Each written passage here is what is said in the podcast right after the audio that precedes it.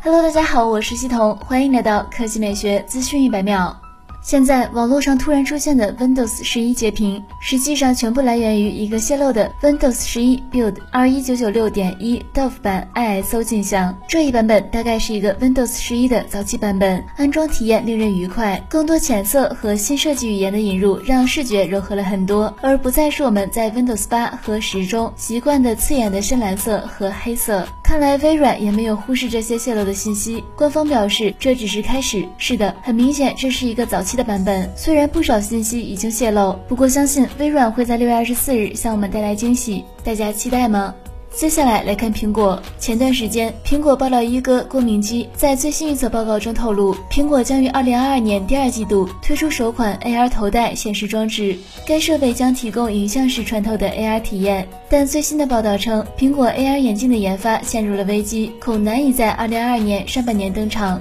据相关媒体援引供应链的消息称，透镜是 AR 眼镜的最关键部件之一，但是苹果 AR 眼镜的透镜供应商玉晶光可能难以如期向苹果提供透镜。报道称，Facebook 是目前最大的 VR 设备生产商，市占率百分之七十到八十以上，所以供应商需要优先满足 Oculus Quest 2的供应。同时，供应链还预测，Facebook 同样会在2022年推出新一代 VR 设备，将配备更高规格的 ASP 透镜，而玉晶光可能会拿下约百分之五十的订单。报告还预测，索尼也将推出 PS 五专用的 VR 装置，将配备更高的 ASP 透镜与四个相机。预测玉晶光将取得此款 VR 透镜与相机镜头各约百分之五十的订单，因此苹果这款尚未明确的 AR 眼镜的生产开发都陷入了僵局，不得不进行推迟。据此前郭明基透露，苹果 AR 头显将采用 Micro OLED 与十五颗光学相机模组，以提供影像式穿透的 AR 体验。其中八个模组用来提供影像穿透式的 AR 体验，